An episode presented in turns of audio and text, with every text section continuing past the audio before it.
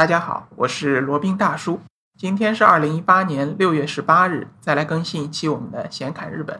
今天呢，还想继续讲我们的《舌尖上的日本》之怀石料理。提到怀石料理呢，可能大家有两个感觉或者直观感受吧。第一个是贵，第二个呢是有格调。确实，这个这种这个料理类型呢，在日本料理当中也是非常有格调的，而且价格也是颇为不便宜的。那怀石料理它最初是怎么诞生的呢？那最初它是在这个日本茶道的茶席上啊，为了防止这个客人醉茶，就是说空腹喝茶的话会醉茶，他们垫垫底的，就是提供一些小料理。最初呢，就是一些小点心之类，有点像那个英国那种下午茶的那种类型。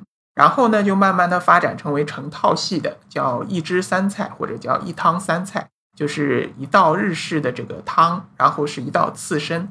一道主菜，然后是一道炸菜或者烤菜，这个一汤三菜，然后吃完这个再去喝茶呢，那显然就不会这个空腹喝茶，这个这个引起一些不适了啊。然后这个最初的怀石料理呢，是一个非常讲究意境、非常风雅的东西。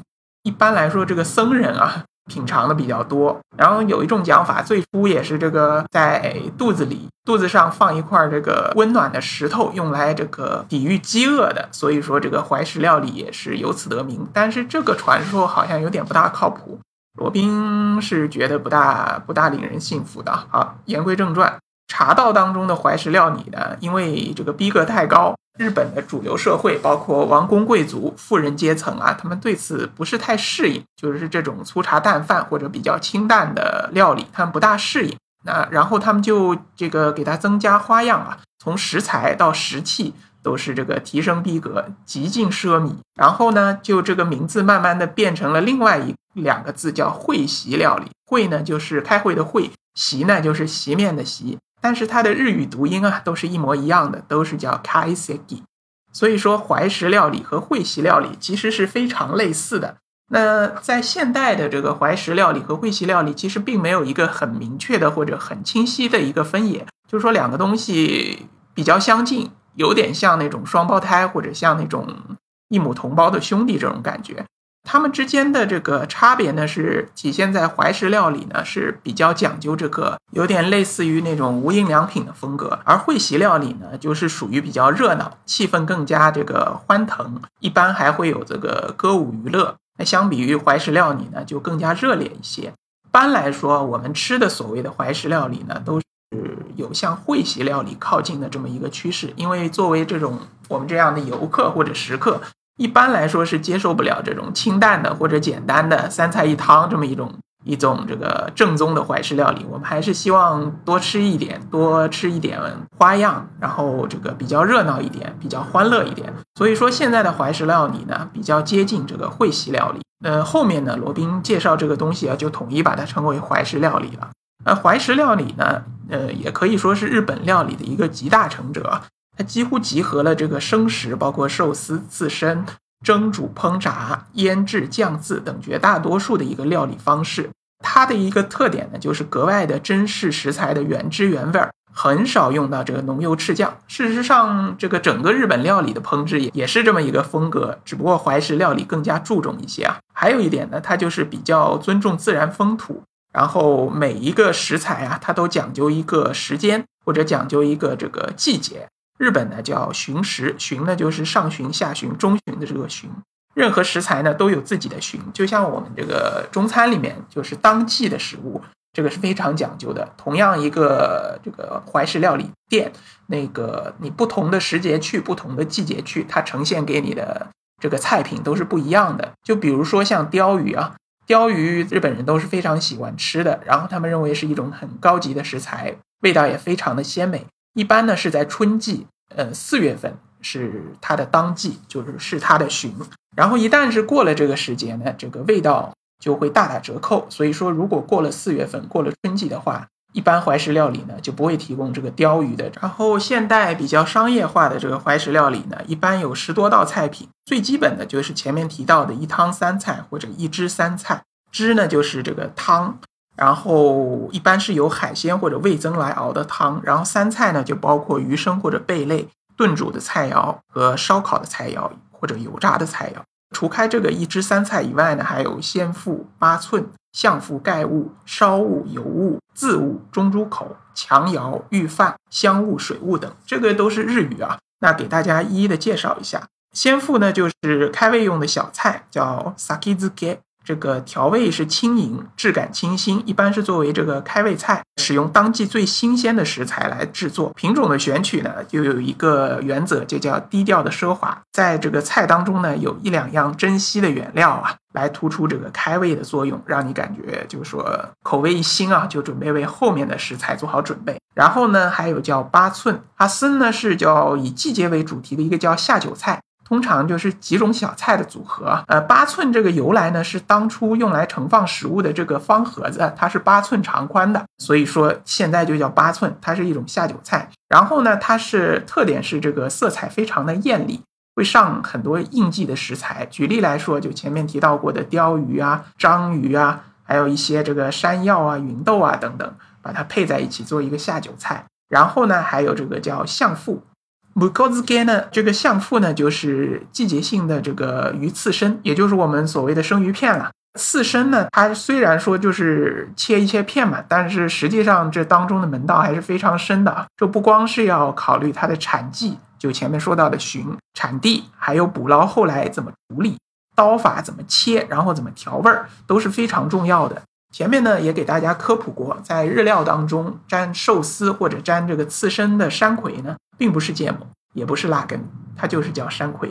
实际上，好的山葵，它的味道呢是以清甜为主，然后伴有一些辣味儿。如果是吃怀石料理，它肯定给你上的是山葵。如果用了辣根或者芥末的话，那完全就会把这种原汁原味的食材的本味啊给盖过去了，那就肯定是不正宗了。所以说，如果是在吃这个相腹或者说吃这个刺身的时候啊，如果你感到这个芥末或者山葵特别特别的辣，特别的冲鼻。那你一定要及时的提出来，或者拍案而起。你这个是不是不正宗啊？怎么给我这个上的辣根？我要的山葵呢？大家一定要有这个维权的意。然后接下来呢，就是盖物。大莫诺呢，它是用这个带盖儿的漆器盛装的食物啊。就最典型的就是那种茶碗蒸。当然，在怀石料理当中，它不会上这种茶碗蒸蛋啊，这么没有没有水准的这个食材啊，它会用更高级一点的、更加新鲜的食材。来给你上这个盖物，然后接下来呢是烧物，yakimono，就是烧烤类的嘛。一般来说呢，就是鱼肉来进行一个烧烤。那有的是用那个鹰尊来烧烤，有的或者用当季的鱼来烧烤。那一般是不会出现三文鱼的，因为可能大家也听说过三呃三文鱼主要是从挪威进口的大西洋鲑。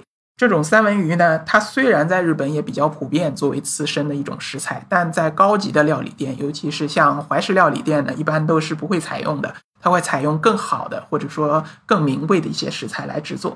比如说，它这个也是讲旬的，春天呢一般是鹰尊，夏天呢一般是这个烤这个太刀鱼，然后秋天呢这个是这个保着籽的这个时令鱼类，冬天呢一般是。接下来呢，就是主菜，在日文呃这个怀石料理当中呢，称为强窑。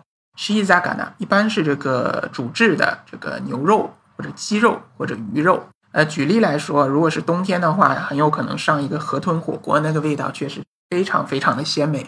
那吃到这里呢，差不多食客也都有个七八分饱了。那接下来继续就上这个米饭。米饭呢，不是那个白饭，它一般会拌一些这种比较清新的这个蔬菜。就比如说春笋啊，比如说那个莲藕啊，或者说梅子啊，或者其他的。到秋天的话是有一些松茸，那冬天的话呢是豆腐、萝卜，比较温润的、比较这个滋补的这样一些食材拌到饭里面，然后配合着这个日本米啊，日本米确实是品种是不错，本身就非常香的，然后再美美的吃上一顿，基本上差不多就吃饱了。好，这全部吃完以后呢，接下来就是水物。米兹莫诺其实就是这个餐后甜点了，团子或者说冰激凌，或者也有可能这个什么银耳红豆银耳红豆汤，或者说这个水果类的，比如说蜜瓜、桃子啊，或者说这种传统的日式甜品都有可能，就是一个最后让你再回味一下一道餐。那前面就讲的这一整套的这个呃餐品，基本就是怀石料理的这个整个流程下来了。有一些这个怀石料理店呢，可能还会再额外多提供一些菜品。或者说有一些比较讲究清淡的，或者比较讲究这个朴素的，有可能就直接是一汁三菜。那在点菜的时候，请加以注意啊，口味重的可能需要选那种比较偏向会席料理的，比较菜品比较多的。如果是比较清淡，就想要这个观观景、赏赏月、看看雪这样的，对于吃并不是太看重的，那倒是可以选那种比较传统意义上的怀石料理，三菜一汤，那也就足够了。那有可有可能小伙伴会问啊，那这个怀石料理店日本有什么样的推荐吗？其实罗宾吃的也并不多。怀石料理它是从这个京都起源的，那实际上这个有名的怀石料理店也是在京都居多。最有名的应该是那个叫“橘”呢，就是橘子的“橘”；“奶”呢，就是那个有容乃大的“奶”；“井”呢，就是水井的“井”，橘乃井，它应该是米其林三星的。然后另外有一家不是这么有名的，叫朴亭，朴就是那个是应该是那个朴，就是那个旁左边是一个票子的票，右边是一个西瓜的瓜，这个朴朴亭。它也算是很不错，但是呢，这一家可能它的位置比较少，菜品也更加朴素一些。如果要选择这家的话，建议提前上它的官网看一下啊。还有一点忘了说了，那个怀石料理呢，一定要提前预约。你可以通过网上或者通过发邮件去预约，或者呢，你到了当地，请这个酒店前台或者这个温泉旅馆前台的员工或者老板代为帮你预约。因为呢，怀石料理都是要事先准备好这些新鲜的食材的。如果你没有预约去呢，很大的可能性就是被婉拒，因为没有准备你的这一套菜。好，那今天讲的也挺多了，就是关于这个怀石料理的一些简单的介绍。那实际上呢，可能和大家的想象不是特别一样啊。怀石料理不是那种就是讲究非常富贵豪奢的那么一种东西，它实际最原本的起源呢，是一种比较清淡优雅、比较朴素的一种食材。到后面呢，才慢慢发展成为这个品种比较多，能够让大家这个宾主尽欢、这个大快朵颐的这么一种料理形式。当然，价钱也是不大便宜的啊，看下来差不多一个人得要一两千。就前面讲到那两家，差不多一个人要一两千人民币吧。在中国这边也有不少的怀石料理店，当然最好提前看一下是不是正宗啊。有一些打着怀石料理店这个名号的，实际上跟怀石料理一点关系都没有。好了，那今天的显卡日本就差不多了。好，那今天的显卡日本就先到这里了，我们下次再聊。接下来是罗宾大叔的广告时间。罗宾大叔可以提供如下的收费服务，包括日本自由行、深度游的定制服务，以及日本经营管理移民的咨询办理服务，包括经营管理移民 DIY、经营管理企业托管安心服务、购入旅馆经营托管安心服务。以及赴美生子、赴加生子的咨询服务，赴美生子城市签的代办服务，以及美国、加拿大十年旅游签证的代办服务。还有呢，就是希腊购房移民服务，也叫希腊黄金签证项目，二十五万欧元，希腊买房送一家三代绿卡。还有瓦努阿图绿卡捐赠项目，瓦努阿图入籍捐赠项目是全世界最经济、最快。最省心、最没有移民间的移民项目。以上所有的服务和罗宾大叔特别独家干货，都可以在罗宾大叔的个人官网三 w 点罗宾大叔的全拼点 com 上看到。您也可以添加微信八二七四七九七零八二七四七九七零，向罗宾大叔本尊咨询服务详情。添加时请注明获知微信号的渠道和咨询的内容。谢谢大家。